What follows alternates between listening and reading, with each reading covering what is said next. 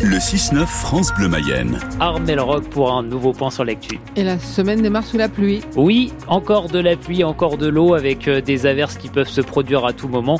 Euh, ciel qui restera gris également tout au long de cette journée. Nouvelle semaine au Salon de l'Agriculture. Après un week-end marqué par des violences samedi lors de l'inauguration par Emmanuel Macron et par l'engagement du chef de l'État à déboucher sur des prix planchers pour mieux rémunérer les agriculteurs français, le gouvernement a présenté un plan destiné à soutenir l'élevage en Mayenne pour améliorer leurs revenus. Certains éleveurs ont opté pour la vente directe comme Marie-Jeanne Grandin. Après avoir travaillé dans l'agroalimentaire et la grande distribution, elle élève maintenant des vaches limousines à Bazouger.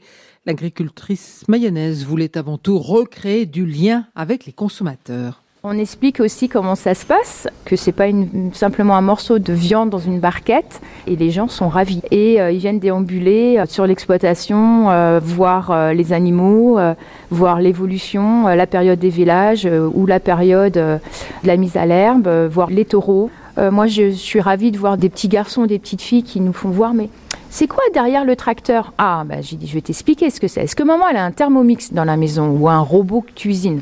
Elle me dit, bah oui, oui. Bah, je dis, tu vois, ça, c'est le robot de cuisine des vaches. Donc, on met le foin à l'intérieur et on distribue euh, de cette façon-là. Voilà. Souvent, quand on vient sur l'exploitation, on dit, ah bon, ça se passe comme ça en fin de compte? Bah oui, ça remet euh, des définitions et des explications simples.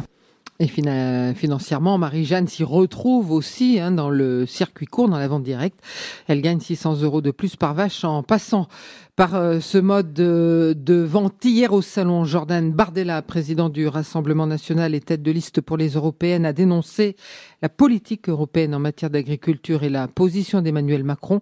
Gabriel Attal s'est aussi rendu sur place hier soir, visite surprise pour un cocktail marquant la 60e édition du salon.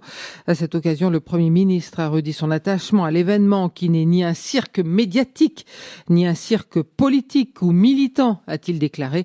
On fera réagir à ces propos Stéphane Guillaulier, le président de la Chambre d'agriculture de la Mayenne, avec nous dans ce 6-9 tout à l'heure à 8h moins le quart.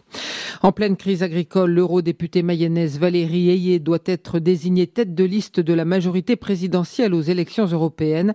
À 37 ans, elle a succédé à Stéphane Séjourné à la tête du groupe Renew au Parlement européen.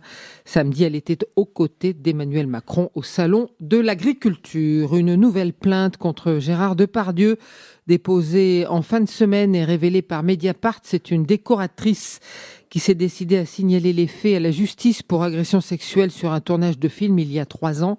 D'après la plaignante, Gérard Depardieu a fini par s'excuser, mais contraint et forcé par l'équipe du tournage. Le comédien est déjà mis en examen pour viol sur la jeune comédienne Charlotte Arnoux. Il fait aussi l'objet d'une enquête pour agression sexuelle sur un tournage il y a dix ans. Si vous prêtez l'oreille en ce moment, vous avez remarqué que ça gazouille dans les arbres avec un peu d'avance sur la saison. Les oiseaux recommencent à chanter à la faveur des températures douces de ces derniers temps. C'est comme s'ils se sentaient déjà au printemps, ce qui n'est pas embêtant en soi, mais pourrait le devenir si le mercure venait à chuter à nouveau, Bénédicte Robin. Dans les allées du jardin des plantes de Rouen, on croise facilement un rouge-gorge ou une mésange et surtout, on les entend.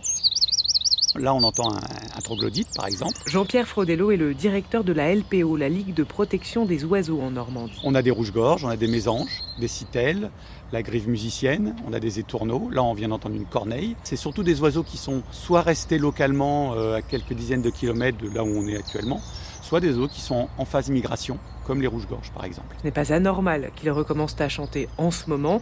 Ce qui est plus préoccupant, c'est qu'ils se mettent en phase de reproduction c'est-à-dire que les insectes, par exemple, ou les plantes démarrent leur cycle plus tôt. Bah, les oiseaux essaient d'en profiter pour euh, commencer leur reproduction plus tôt, pour trouver le maximum de proies au moment où les jeunes demandent beaucoup d'alimentation. Et le danger, c'est le coup de froid qui peut survenir en début de printemps. L'année dernière, on avait eu des coups de froid euh, très intenses, c'était fin mars ou début avril, je crois. Bon, bah là, par contre, ça peut poser problème, parce que les insectes vont arrêter d'éclore, de sortir.